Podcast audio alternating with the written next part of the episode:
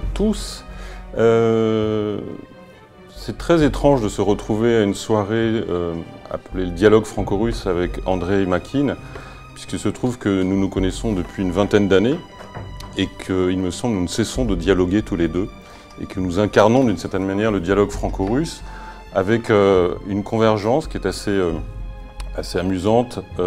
André est arrivé à, à être un russe tombé amoureux de la France euh, grâce à sa langue, la langue grand-maternelle, comme vous l'appelez, dans le testament français. Et moi, je suis tombé amoureux de la Russie par son histoire et par sa géographie. Et, on a fini par se croiser, à croiser nos destins, nous retrouver d'ailleurs parfois jurés de festivals ensemble, et à échanger beaucoup euh, mutuellement sur nos, amours respectifs, euh, et pour notre propre pays d'origine, et pour le pays euh, que nous avons pris euh, en affection. Et je dois dire qu'au au cours de ces 20, ces 20 années, André n'a jamais changé. Il est toujours resté absolument pas dans l'air du temps.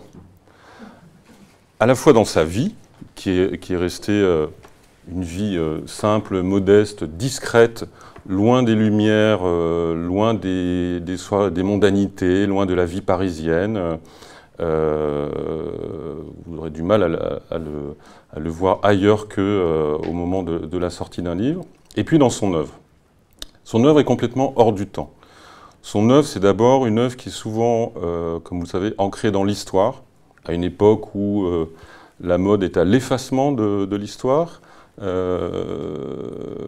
on l'a constaté notamment avec, avec Napoléon cette année en France, qui est beaucoup plus célébré en Russie, tiens donc qu'en France, c'est quand même un comble que, ce, que vous ayez parlé de, Catherine II dans vos livres, de la, de la Grande Guerre patriotique, du siège de Leningrad, même de de, l'Afghanistan, de l'Angola, évidemment, dans Un amour humain. En tout cas, vous aimez ancrer euh, vos livres dans l'histoire, cette histoire qu'on euh, efface un petit peu en France. Ensuite, vos livres, évidemment, parlent beaucoup euh, d'un pays qui est considéré souvent en France comme un ennemi à la fois dans le passé, puisque c'était l'Union soviétique, donc l'ennemi, et puis aujourd'hui encore, euh, la Russie n'est pas forcément vue systématiquement comme un ennemi, mais en tout cas au moins un adversaire, un pays dont il faut se méfier. D'ailleurs, nos gouvernants prennent parfois des, mesures pour, montrer que, ce pays est, inquiétant. Et dans ce pays, un endroit qui est encore plus inquiétant qui s'appelle la Sibérie, qui est généralement résumé au goulag,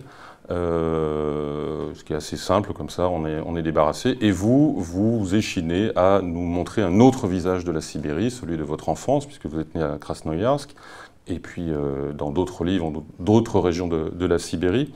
Euh, donc ça aussi, c'est hors du temps. Ensuite, vous êtes hors du temps parce que vous avez une écriture splendide, une écriture limpide, une écriture que je qualifierais volontiers de classique, et surtout riche d'un vocabulaire que souvent euh, les auteurs français contemporains ne connaissent même pas. Donc c'est quand même un comble, comme si pour bien écrire, il fallait écrire mal aujourd'hui. Et vous, vous écrivez formidablement bien, évidemment. Et puis, enfin, pour terminer, là vous êtes hors, du temps dans votre œuvre, ce sont vos personnages qui sont à rebours euh, des personnages qu'on croise généralement dans la littérature française contemporaine, c'est-à-dire des personnages qui ont beaucoup de malheurs et qui se plaignent surtout beaucoup de leurs malheurs. Et vous, vous avez des personnages qui sont toujours victimes, effectivement, de la, généralement de la grande marche de l'histoire, des grandes, des grandes tragédies de l'histoire, mais qui ne se plaignent jamais, qui résistent euh, à cette histoire, à leur manière, grâce à votre plume, qui sont dans une, forme de combat euh, permanent. Donc tout ça fait de vous quelqu'un hors du temps. Or, en novembre dernier, je suis parti, comme vous le savez, avec Sylvain Tesson, euh, couvrir un petit peu le conflit au Karabakh, en Artsakh. Quand je suis rentré, quelle n'a pas été ma surprise de découvrir que vous publiez un livre en janvier qui s'appelait L'ami arménien. Je me dis, ça y est, mon ami André est devenu opportuniste. Il se passe des choses en Arménie, les Arméniens ont besoin d'amis, ils n'en ont pas beaucoup, il arrive, euh, bravo, ben, je me dis, tiens, il a changé. Et puis évidemment, en découvrant ce livre, en lisant ce livre, en dévorant ce livre, euh, c'est tout sauf un livre évidemment opportuniste, puisque c'est un, D'abord, évidemment, vous l'avez écrit bien avant euh, ce qui s'est passé euh, cet automne euh, entre l'Azerbaïdjan et l'Arménie. Et puis surtout, il, est complètement dans la lignée de votre œuvre. Il est totalement cohérent avec ce que vous avez écrit avant. Parce que qu'est-ce qu'il y a de plus. D'abord, parce qu'il se passe en Sibérie, en plus en Sibérie soviétique, donc vous restez fidèle à, ce décor monstrueux qui est la Sibérie soviétique. Et ensuite, qu'est-ce qu'il y a de plus de résistant et de plus résilient dans l'histoire, euh, dans le temps long, que les Arméniens, que le peuple arménien, que l'Arménie, qui est une très vieille nation, on en parlera parce que vous l'évoquez dans, votre livre, très vieille nation, une très vieille nation chrétienne qui a passé euh, des, décennies, des siècles entiers à résister. À résister aux invasions, à résister aux Mèdes, aux Romains, aux Byzantins, aux Perses, aux Arabes, aux Mongols, aux Russes, aux Soviétiques, et qui s'est toujours un petit peu sortie, euh, à chaque fois un peu plus blessée, mais un peu plus digne, un peu plus vaillante, euh, de, ces combats, de ces combats de résistance donc on retrouve résistance, résilience, euh, Sibérie soviétique. Donc c'est tout sauf un livre opportuniste, c'est un, un grand roman. Un grand roman, de quoi s'agit-il? Il s'agit de deux, euh, de deux adolescents, deux enfants, 12, euh, 13 et 14 ans. Un russe qui est dans un pensionnat, un, jeune russe qui, pourrait vous ressembler, dans une ville de, Sibérie. Et puis, il est dans ce pensionnat très dur, très, assez violent. Euh, et puis un garçon euh, d'origine arménienne qui, est aussi dans ce pensionnat, qui s'appelle Vartan. Vartan, qui est un beau prénom arménien, qui est notamment le prénom de, ce seigneur Mamikonian qui a résisté aux au Perses en 450 euh, après Jésus-Christ, si je m'abuse, qui est le symbole de, ce combat perdu mais glorieux pour empêcher que le zoroastrisme s'impose à ces pauvres Arméniens qui n'en voulaient pas, qui étaient déjà chrétiens.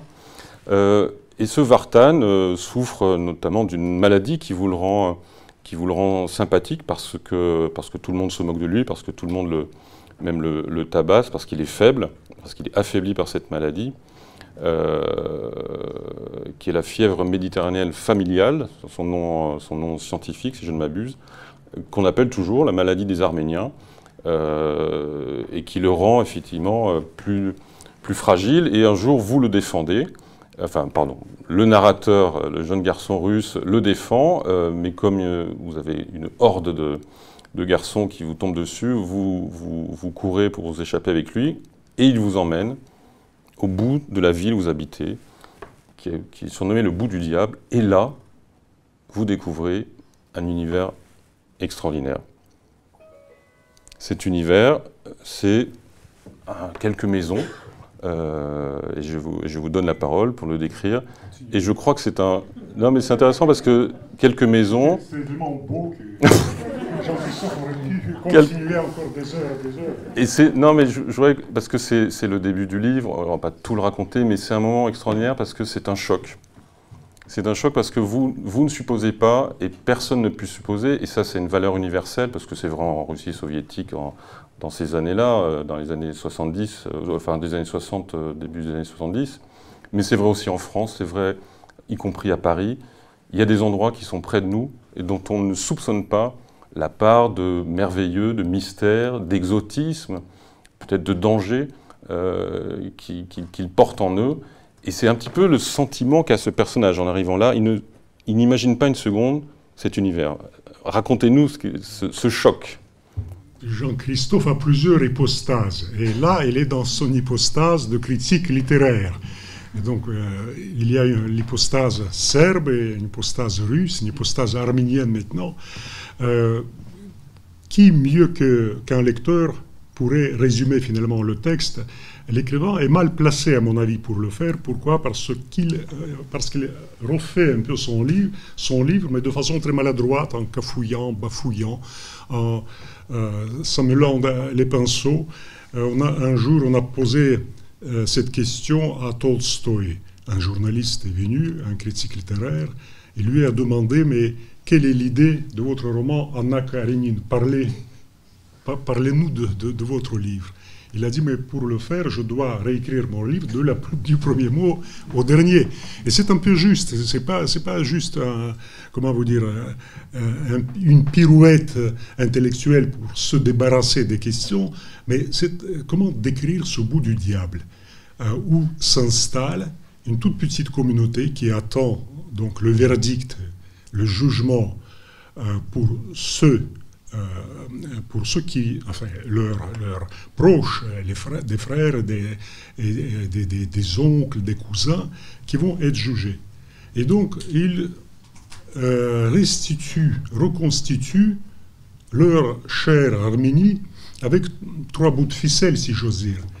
Mais pour l'enfant, pour le narrateur, qui n'est pas véritablement moi, euh, ce qui compte, c'est tout à coup cette mythologie arménienne qui s'installe dans sa tête. Comment se fait-il que dans ce grand pays qu'est la Russie, euh, il se trouve une toute petite région qui dépasse l'histoire russe de plusieurs siècles, sinon des millénaires. Euh, la Russie, c'est une civilisation plus ou moins jeune, à cette échelle, bien sûr. Euh, vous avez parlé de, des événements qui se sont déroulés au milieu du, 4e, du 5e siècle. Donc les Arméniens luttent pour rester chrétiens.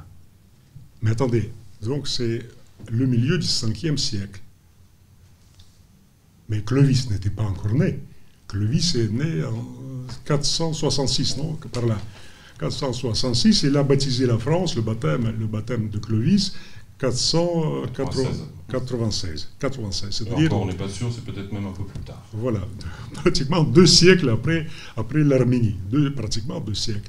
Et donc, quand on a cette, si vous voulez, cette enfilade euh, des temps temporels extrêmement longue, on est un peu perdu, surtout quand on est un enfant soviétique à qui on a très bien expliqué que finalement les choses euh, justes, les, les, choses réelles et sérieuses commençaient en 1917.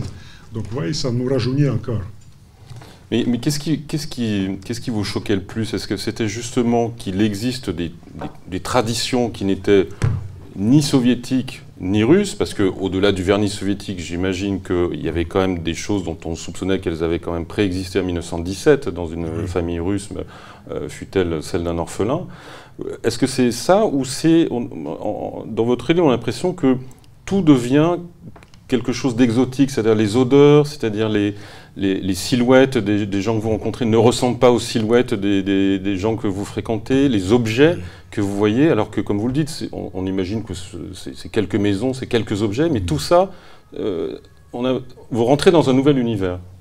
Oui, non, je, n'ai jamais été choqué, j'étais plutôt émerveillé, et comment vous dire, j'étais perplexe. J'étais perplexe devant la possibilité de ce garçon, qui avait pratiquement mon âge, de euh, comment vous dire, de créer son monde à lui.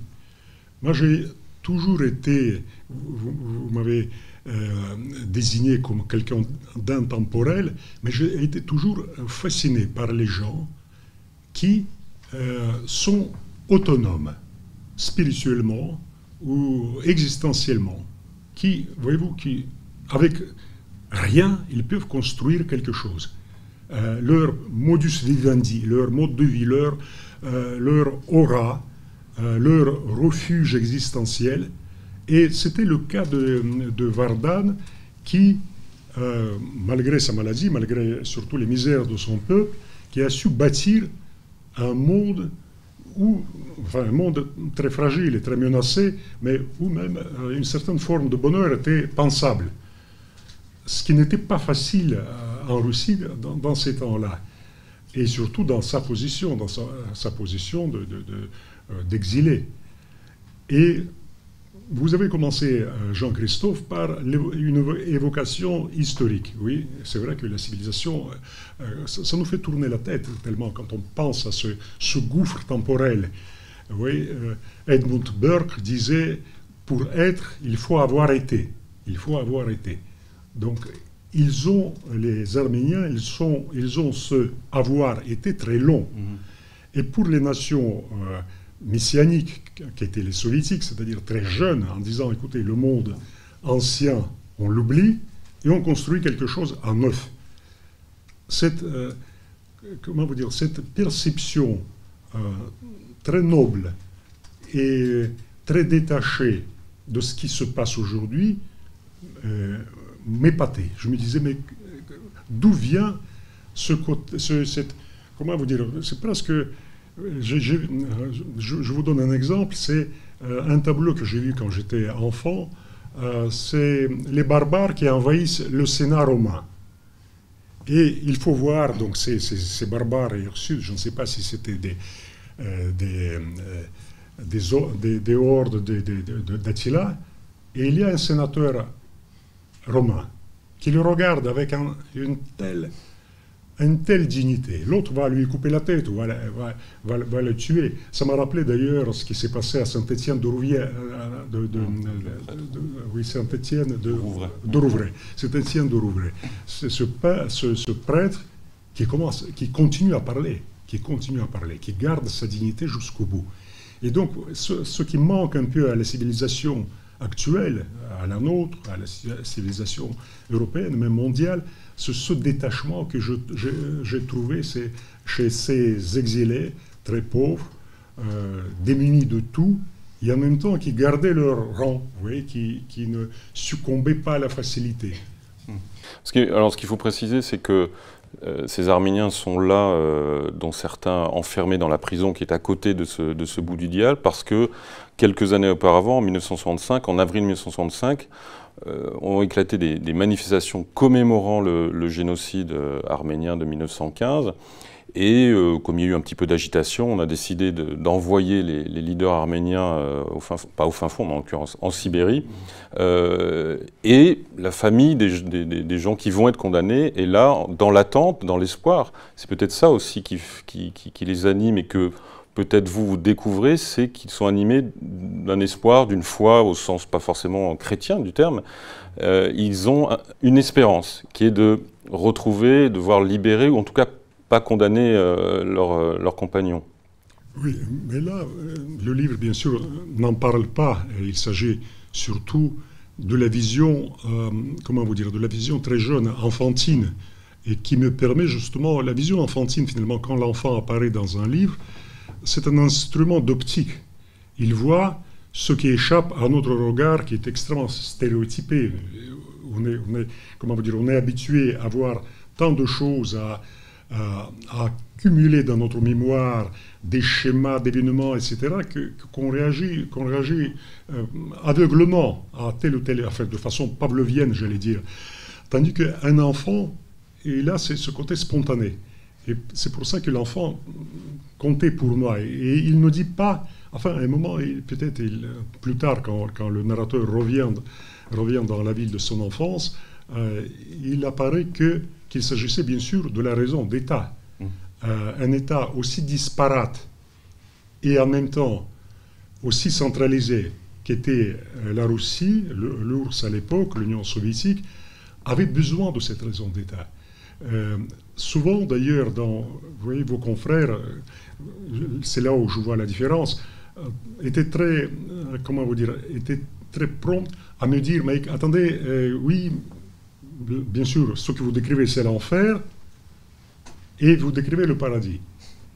Et là, tout à fait par hasard, parce que c'était un peu la logique de notre conversation, j'ai parlé de ce prêtre de Saint-Étienne de Rouvray. Mais je pourrais parler aussi de 75 000 femmes violées en France par an. 75 000 femmes. Et c'est des femmes qui osent porter plainte. Donc, quand on, quand on veut avoir cette vision manichéenne, si vous voulez, l'ours ou la Russie d'aujourd'hui, c'est l'enfer, et le monde civilisé, tout se passe comme dans le meilleur des mondes possibles, c'est, comment vous dire, c'est radicalement faux. Radicalement faux. Maintenant, euh, ce qui m'intéresse, ce ne sont pas ces dichotomies, ces oppositions un peu schématiques. Ce qui m'intéresse, c'est ce Vardan que je voulais comprendre. Je l'ai réduit au début à sa maladie. Vous avez retrouvé le vrai, le vrai nom, donc c'est, euh, comment vous disiez La fièvre méditerranéenne. La fièvre méditerranéenne, parfois on familiale. Dit, familiale, oui, on dit parfois le syndrome, mais enfin, une maladie à l'époque était incurable, mm. maintenant c'est presque bénin. Euh, on, guérit cette maladie. Et je l'ai réduit aussi à sa maladie. Je me disais, voilà, si, si ce garçon est tellement étrange, s'il est vraiment marginalisé par, euh, par ses, ses, camarades, et même par moi-même, je, ne le comprenais pas au début. Il s'agit peut-être tout simplement d'un garçon malade, d'un infirme. Et il m'a fallu du temps pour comprendre que finalement, c'est plutôt lui qui était sain. On était euh, on était entouré par des infirmes spirituels ou existentiels qui pensaient que tout, toute la vie se, réduit, se réduisait à, à cette comédie, ou plutôt tragicomédie qu'on vit, euh, une tragicomédie de, de, de cupidité, d'hostilité, de, de, prédation, et l'âge l'âge de, l'enfant, l'âge de, Vardan, et le mien à l'époque, c'était l'âge où euh, l'adolescent devient prédateur. Il veut avoir sa place au soleil, il, euh, il essaie de conquérir le maximum de biens de ce monde, euh, il est animé par cette force, par, ses désirs, par, la recherche des, premières histoires d'amour, par, euh, euh, la réussite, par, la carrière. Enfin, c'est un peu le, roman de formation. Mais le roman de formation d'apprentissage inversé, en ce sens que ce n'est pas la maturation de ses forces ou de son statut social, c'est plutôt la maturation la gestation de son âme. Et quand je l'ai compris, je me suis dit, c'est beaucoup plus intéressant que de suivre euh, euh, nos habituelles histoires d'adolescence où finalement euh, on passe un certain temps en personnage romantique qui perd ses illusions. Grosso modo, c'est toujours le même schéma. Tandis que là, c'était pas du tout un schéma, c'était une gestation spirituelle que j'ai découverte chez Vardan. Pour en finir avec, l'histoire, mais qui est quand même importante euh, dans le décor de ce livre, c'est que, d'abord, qu'est-ce que vous savez de l'Arménie, vous, à 13 ans, enfin, le personnage pendant le narrateur, qui est celui qu'on prend pour moi, comme disait Aragon, donc il euh, faut que j'arrête de, dire que c'est vous, euh, mais en tout cas, cet enfant de, de 13-14 ans, qu'est-ce qu'il sait de l'Arménie avant de, tomber dans cet univers Et ensuite, qu'est-ce qu'il apprend de l'Arménie soit par son camarade, soit par la famille de, son camarade. Et, troisième question qui est, liée aux deux précédentes, c'est euh, est-ce que vous arrivez à reconstituer aujourd'hui ces souvenirs, ces souvenirs d'enfance en les respectant et sans rajouter des choses que vous avez apprises ensuite? Est-ce que c'est pas ça ce qui est le plus difficile, de restituer exactement ce qu'est l'enfance et ce qu'est le, le, vécu de cet enfant à cet âge-là? Ce, qui, a sauvé les souvenirs de Proust, c'est la petite Madeleine. C'est-à-dire, il n'aurait jamais écrit sans doute cette somme romanesque, cette avalanche romanesque, s'il n'y avait pas cet ancrage tout à coup très matériel, tangible, oui, la petite Madeleine. Et donc, ces, petites Madeleines, c'était peut-être quelques mots en arménien que j'ai appris. Je me suis adressé à notre chef opérateur euh, aujourd'hui en lui disant Barefses. Vous voyez, ces mots sortent, sortent tout à fait naturellement. Je, les ai appris, peut-être ça se prononce d'ailleurs différemment. Je les ai un peu euh, déformés dans ma, phonétique d'adulte. Euh, Kurjana Nunatincha, jeune fille, comment t'appelles-tu? Oui, C'est des choses qui sont restées intactes depuis donc 50 ans, vous vous rendez compte. Et grâce à ces tout petits îlots de mémoire préservés, quelque chose qui est indéniable. Peu à peu, au lieu de reconstituer a posteriori ce qui m'est arrivé, peut-être ça m'a permis justement, bien sûr ce n'est pas une biographie. Pourquoi? Parce que c'est le regard d'un homme euh, de mon âge, euh, donc à 50 ans de distance, vers un enfant qui a 13 ans. Donc de toute façon, il y a quand même, comment dire, une recomposition nécessaire il y a ce double, l'enfant me regarde et je le regarde. Il y a une sorte de dialogue qui, s'installe entre nous et aussi entre, entre Vardan euh, tel, qu'il tel qu'il existait à, l'époque. Ce Vardan déclenche une, mini-révolution, pas seulement chez, chez, le narrateur, chez l'enfant, mais aussi euh, à travers ce, ce, personnage de votre professeur de mathématiques, qui d'une certaine manière incarne tout ce qui peut être le matérialisme scientifique euh, soviétique de l'époque, euh, rationnel. Alors même s'il y a quand même un détail physique qui est, quand même étrange, puisqu'il a perdu un bras euh, durant, durant la guerre, donc il y, a, quand même une petite note un petit peu dissonante, mais en tout cas, c'est le professeur de mathématiques, et lui-même, on ne va pas dire pourquoi, mais se retrouve aussi parmi les Arméniens, et là, vous découvrez que derrière cette façade scientifique, rationnelle, se cache euh, autre chose, des sentiments, la nature humaine qui, qui échappe aux au, clichés qu'on peut avoir juste en voyant c'est un professeur de mathématiques, professeur de mathématiques. Euh, a priori, c'est la personne la plus, euh, la moins intéressante du monde. Et là, vous découvrez, grâce à cette communauté arménienne, euh, que c'est pas seulement ça, ce, ce, Ronin. Hmm. Là, vous mettez le doigt peut-être sur l'aspect le plus important, euh, notre identité, parce que la question d'identité se pose. La question d'identité obsède notre monde aujourd'hui. Voyez-vous, tout ce qui se passe en Israël aujourd'hui, c'est une question d'identité. Ce qui se passe en Arménie, c'est la même chose, et partout ailleurs.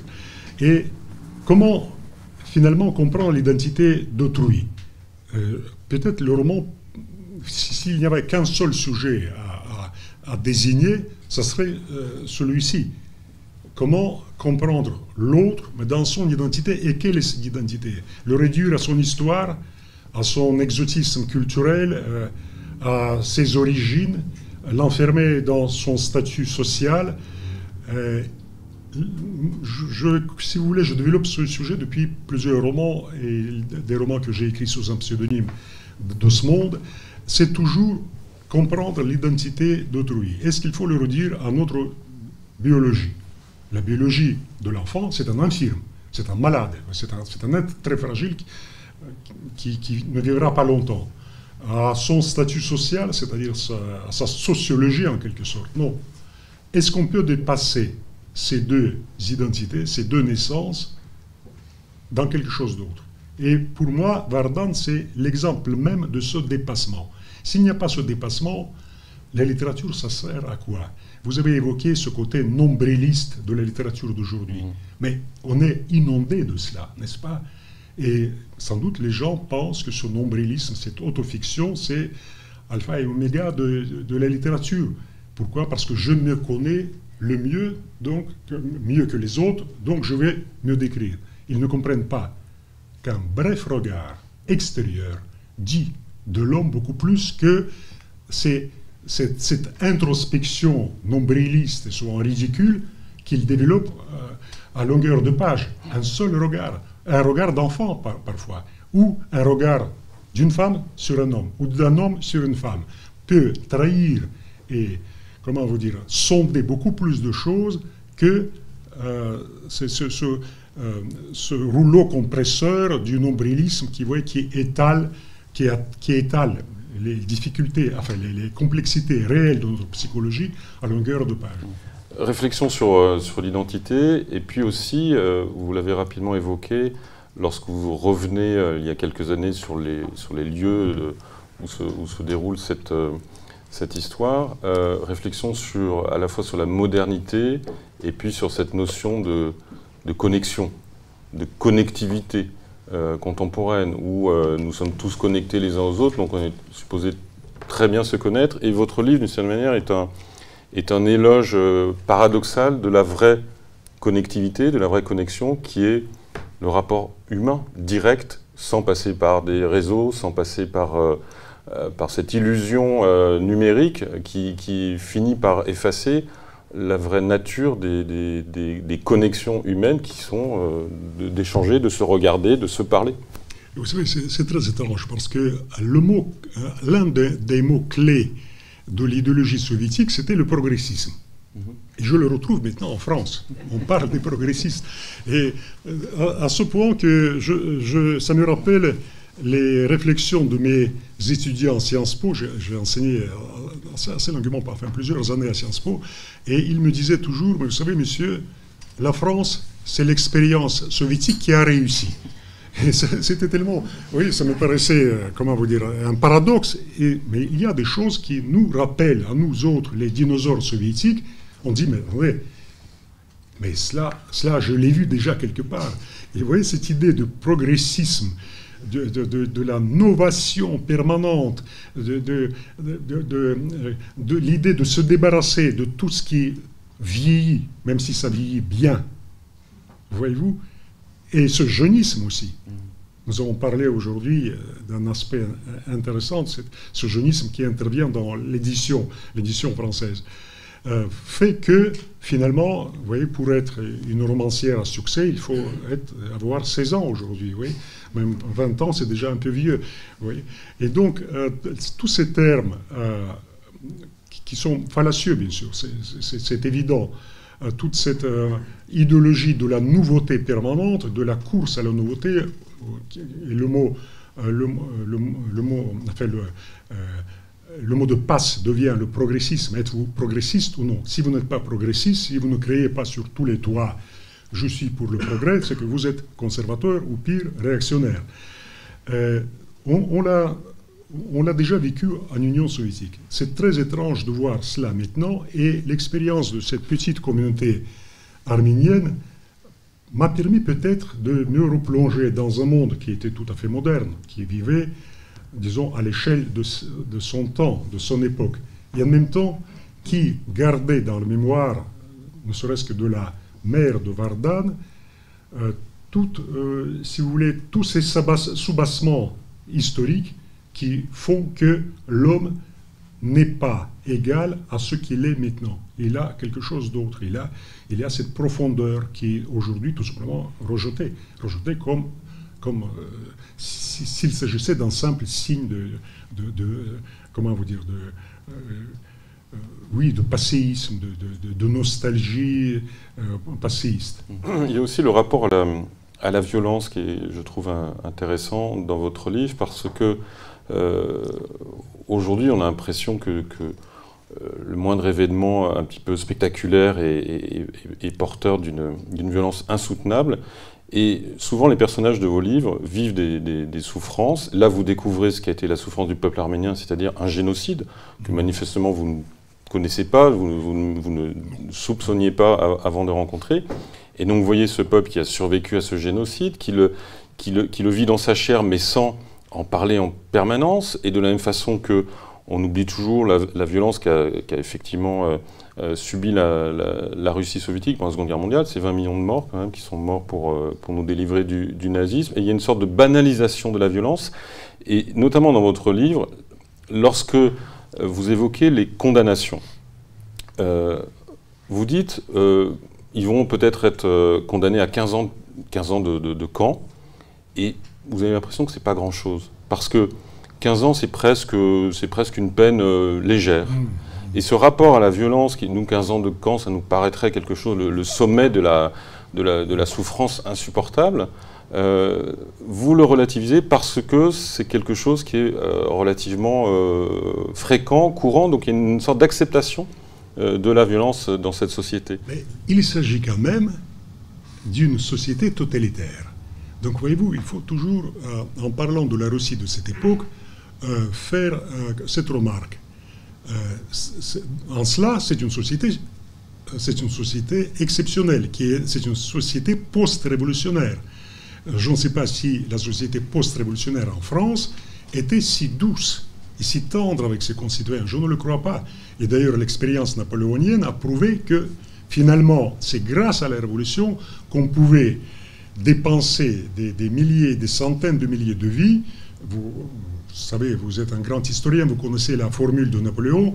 Euh, il, a, perdu je ne sais pas combien de dizaines de milliers de, soldats dans une guerre. Il a dit une nuit à Paris va repeupler tout cela. C'est-à-dire, voilà, les femmes vont, engendrer, euh, vont faire l'amour, ces pauvres petits Parisiens, et on aura, on aura les mêmes régiments dans, 17 ans ou dans, dans, dans 18 ans.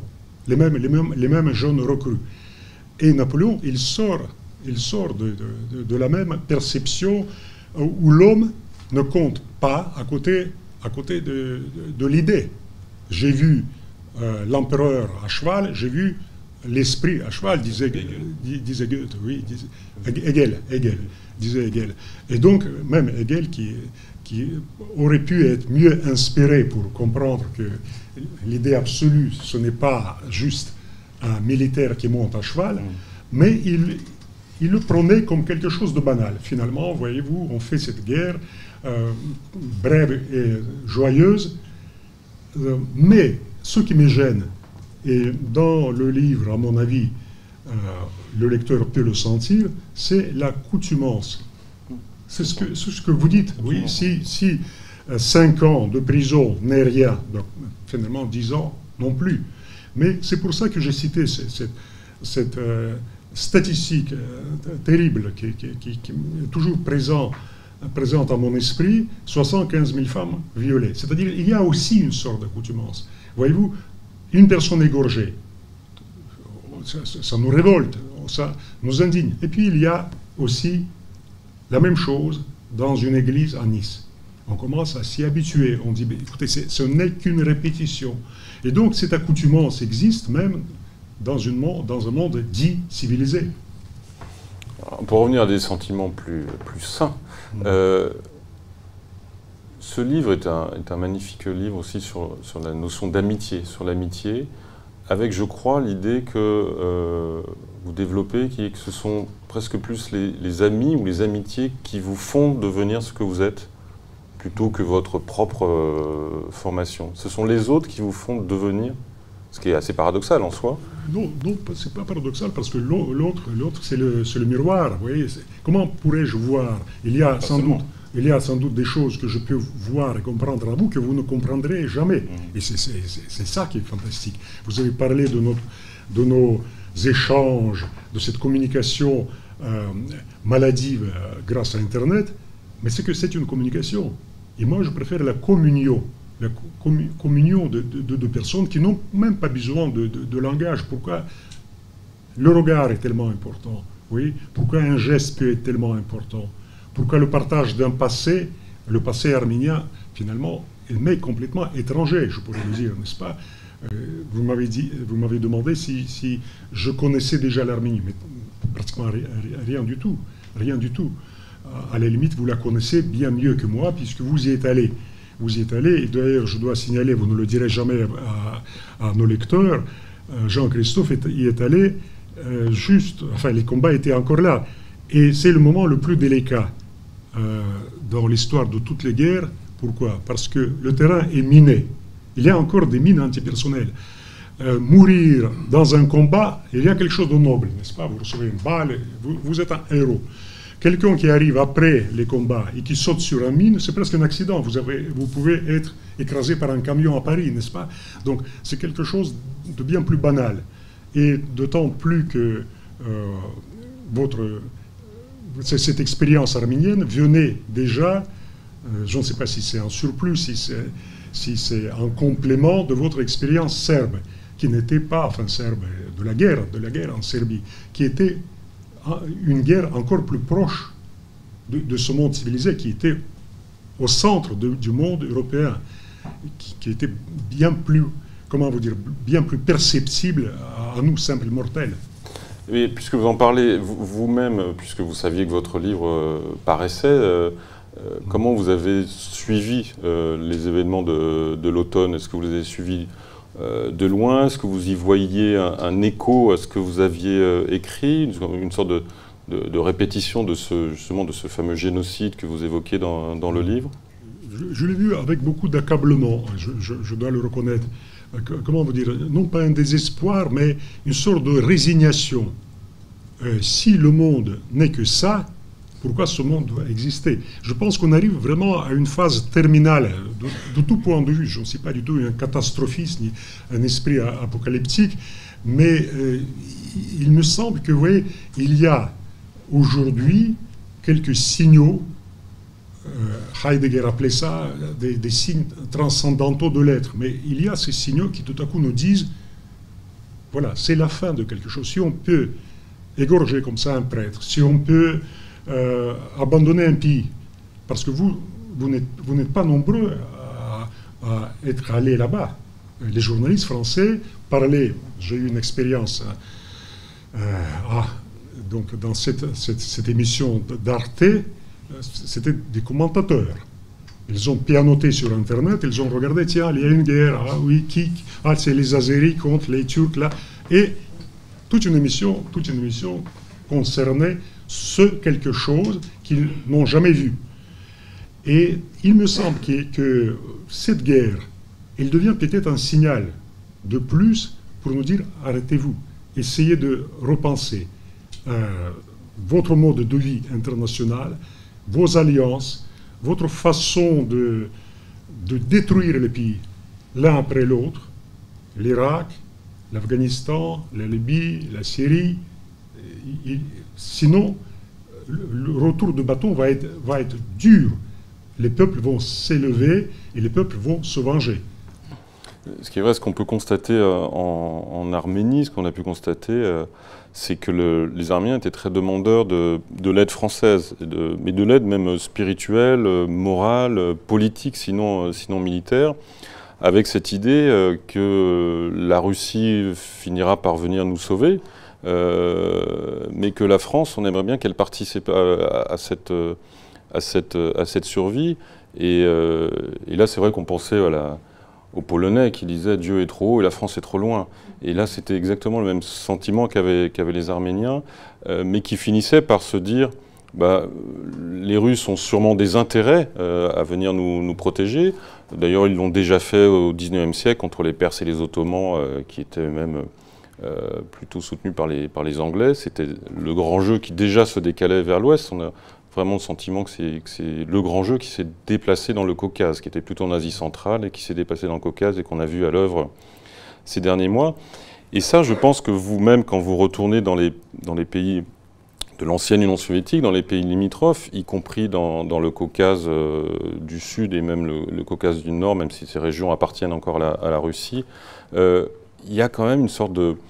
Le, mot nostalgie est trop fort, mais, mais de, sentiment qu'à l'époque de l'Union soviétique, il y avait des souffrances, il y avait des malheurs, c'était terrible, mais finalement, le délitement ou l'effondrement de l'URSS a créé des crises, parfois des guerres, des révolutions, et fait disparaître quelque chose. Donc vous qui avez vécu cette Union soviétique et vécu les souffrances qui pouvaient être les, vôtres, euh, est-ce que vous avez cette impression qu'il y a une demande des, des pays euh, maintenant extérieurs à l'Union soviétique euh, pas, d'être à nouveau évidemment dans, une Union soviétique, mais des relations en tout cas apaisées avec la Russie qui quand même demeure un pays qui peut protéger euh, ces régions-là d'autres dangers, qui, peuvent être le danger islamiste, qui peuvent être euh, d'autres types de, conflits.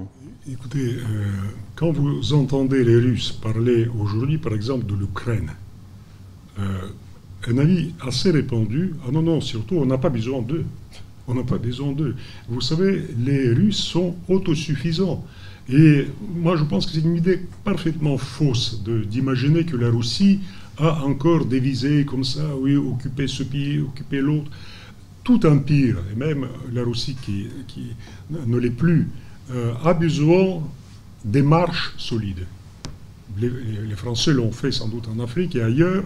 Voyez-vous, euh, ce qui, est beaucoup plus difficile, c'est que le monde, le monde notre univers humain est mondialisé aujourd'hui. Autrefois, c'était très simple. On avait l'Allemagne, la France, et entre les deux, on avait la ligne bleue des Vosges, n'est-ce pas? Tout était très clair.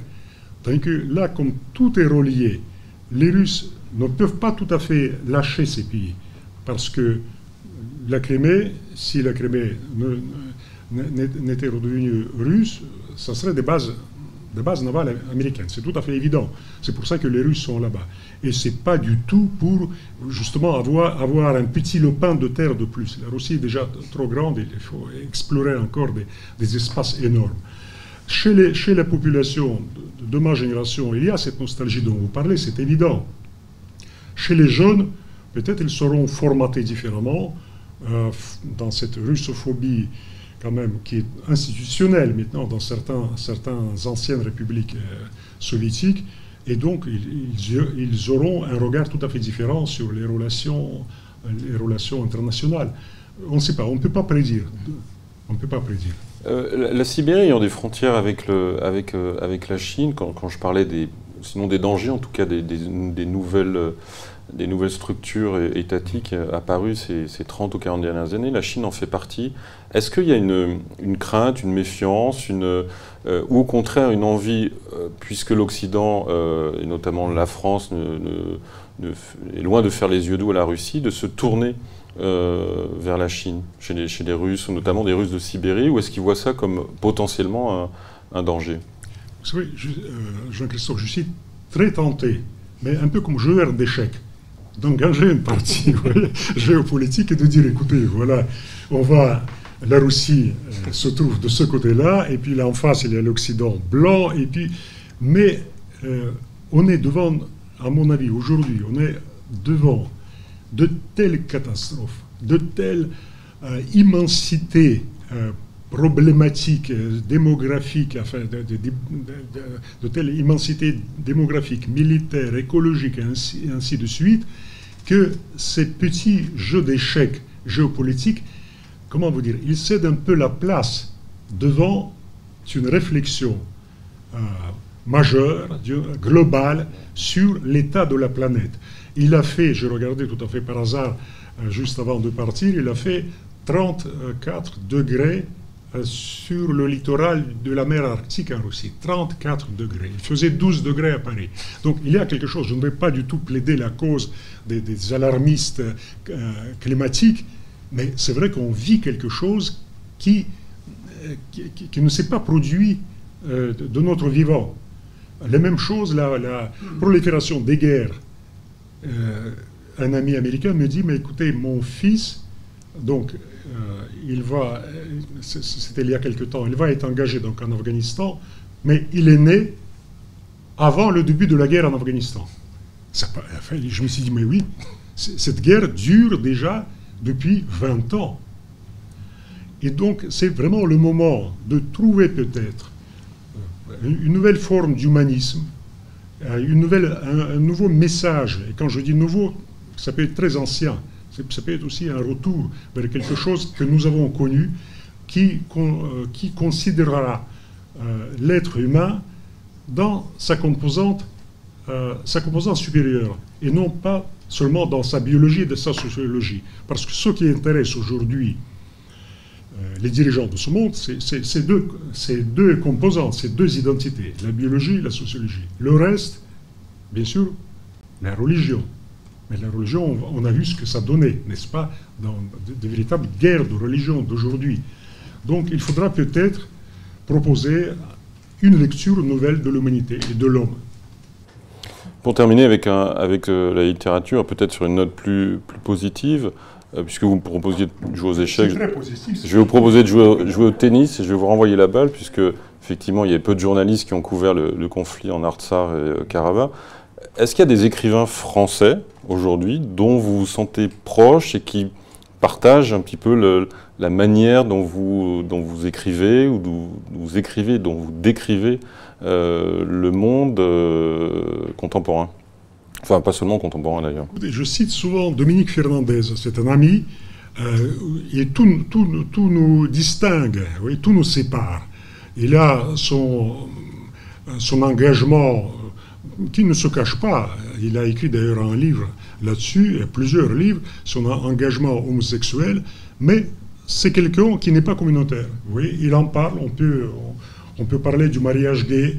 Je dis, écoute, euh, pourquoi? À quoi bon? Il m'explique. Donc, cette ouverture d'esprit que je ne trouve plus chez mes contemporains, contemporains je trouve chez, euh, chez un homme de son âge. Il a dépassé 90 ans. Il est, parfois, je, me sens beaucoup plus vieux que lui, pour tout vous dire.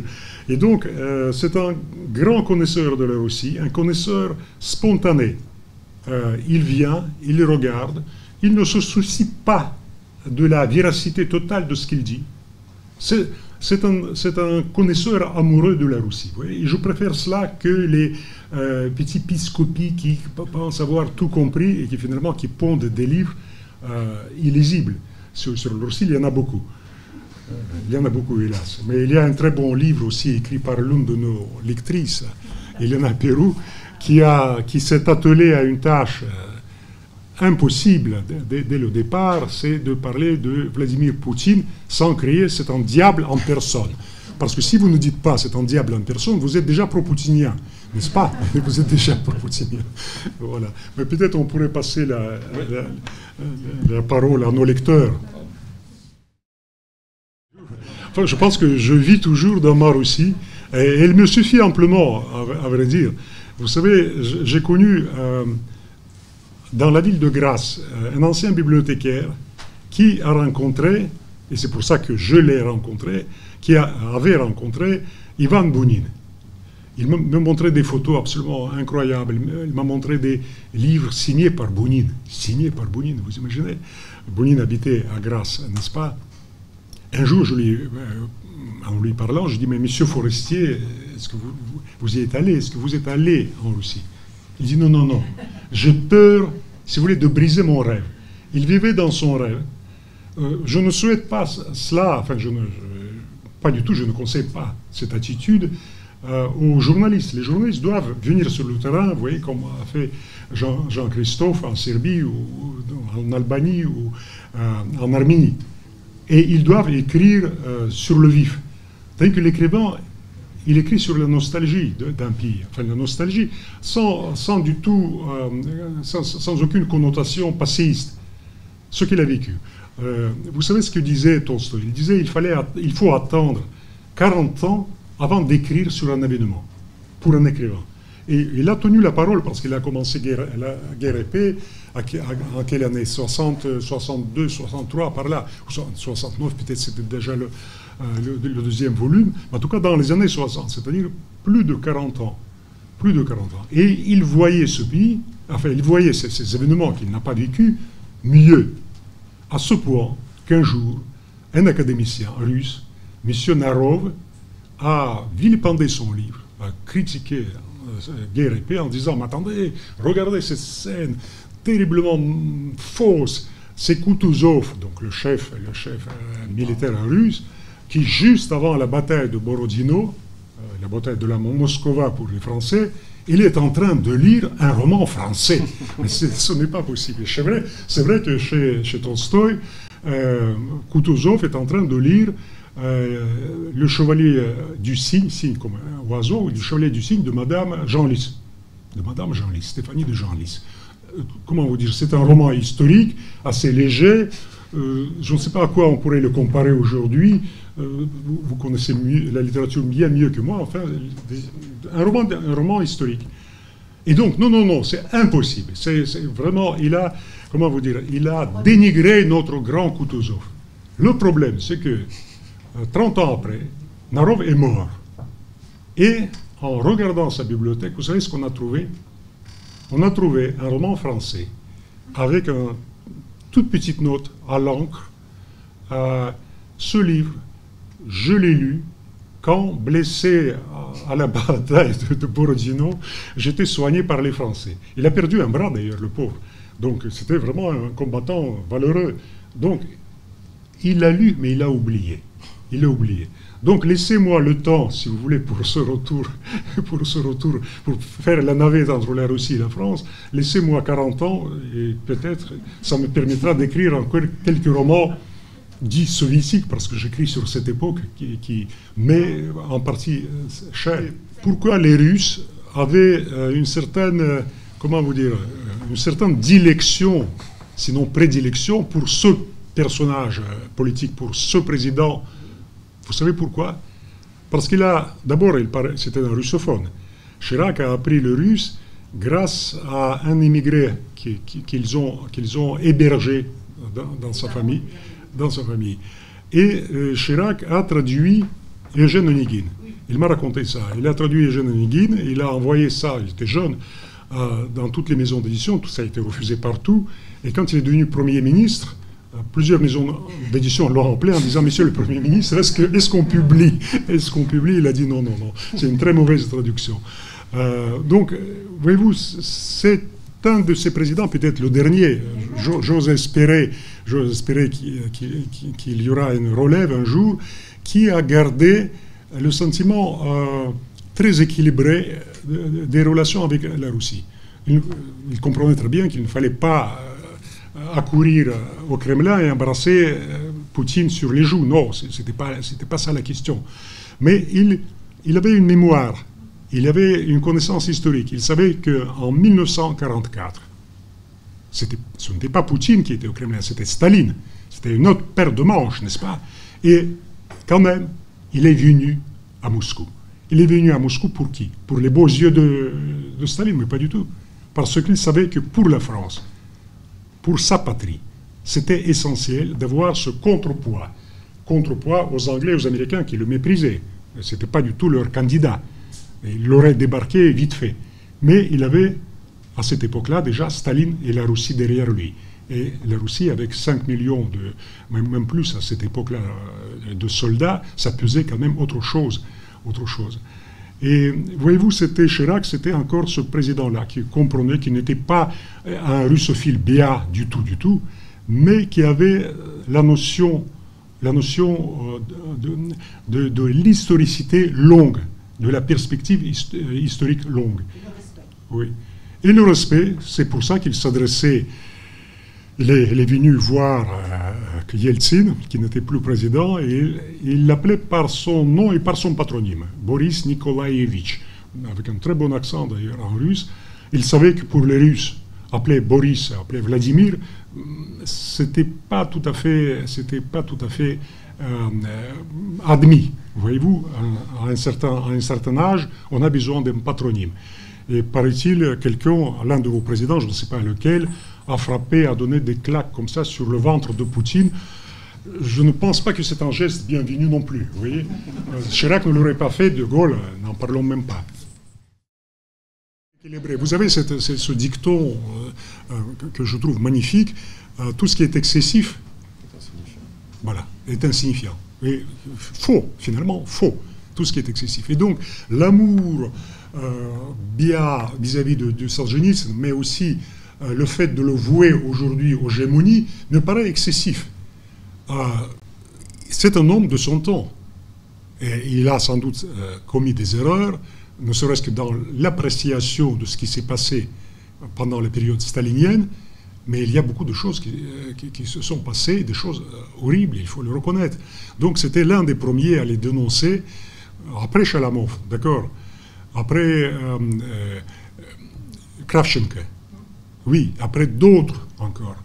Mais il a fait à sa manière, il a fait euh, cela de façon romanesque.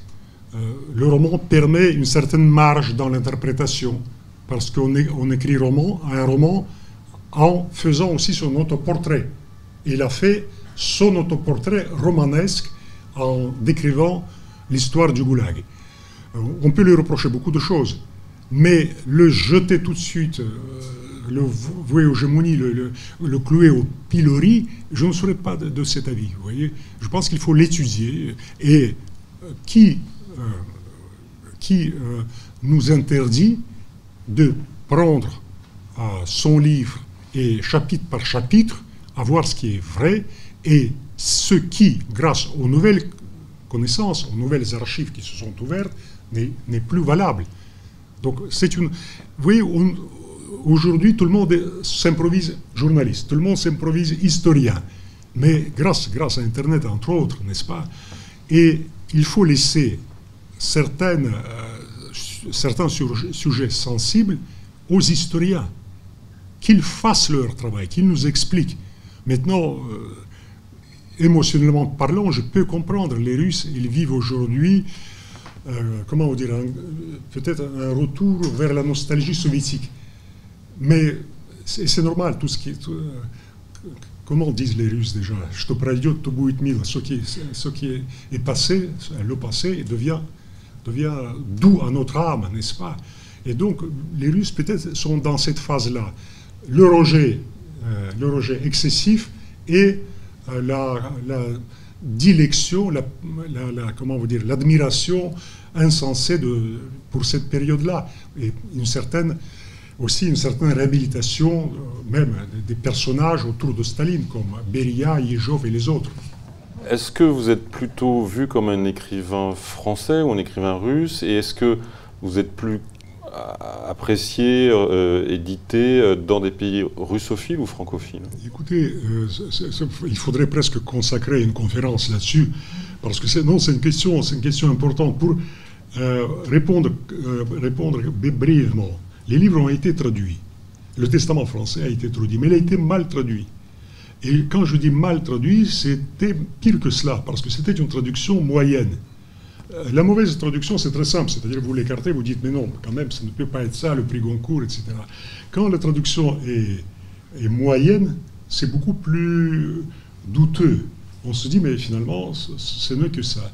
Les livres ont été traduits en ukrainien, je le sais, en biélorusse même, en biélorusse, et dans certaines républiques baltes aussi. Je suis allé je me soucie très peu, à vrai dire, pour savoir quelle est mon image. Si je suis considéré comme russe ou comme français, euh, la vie, vous voyez, ce qu'on fait aujourd'hui, c'est quelque chose d'assez virtuel, à vrai dire.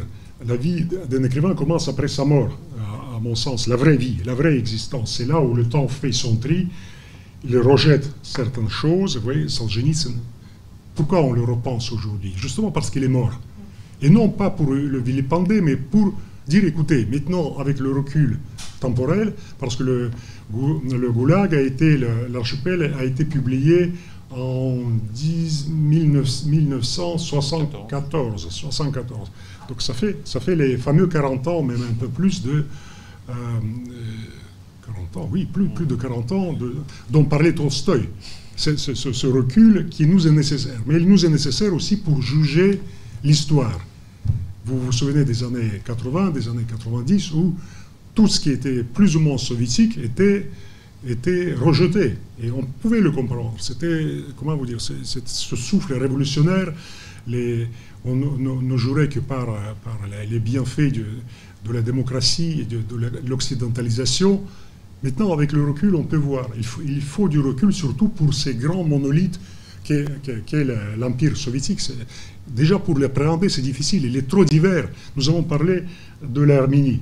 Ce n'est qu'une petite parcelle, mais avec combien de problèmes avec, avec un nœud de, de, de terribles déchirements.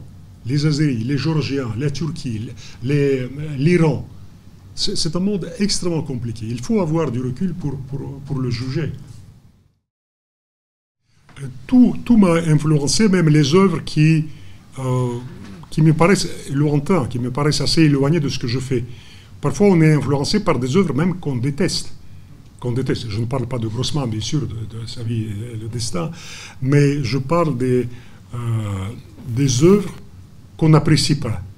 Pourquoi c'est important de lire aussi ces livres-là, parfois de tomber sur des livres comme ça Parce que on se dit, ça, je, je ne créerai jamais cela. Ça, c'est une impasse. Finalement, les écrivains, les écrivains, les penseurs, les, intellectuels, ils font un travail commun, même s'il y a des déchirements euh, abyssaux entre eux. Ils créent cette, pensée euh, qui n'est plus individualisée, qui n'est plus personnelle, et chacun apporte sa pierre, son obol à cette, cette grande construction intellectuelle. Et il faut qu'il y ait des antithèses, il faut qu'il y ait des déchirements pour que cette pensée, comme un cristal, soit vous voyez, fastée euh, de, la, meilleure façon possible. Donc euh, tout, m'influence, même, voyez-vous, Dostoïevski, sans doute, quelque part, en le lisant, je suis influencé par, lui, mais je me sens beaucoup plus proche de Bounine. Est-ce que ça, euh, enlève les mérites de, de la prose dostoïevskienne? Pas du tout.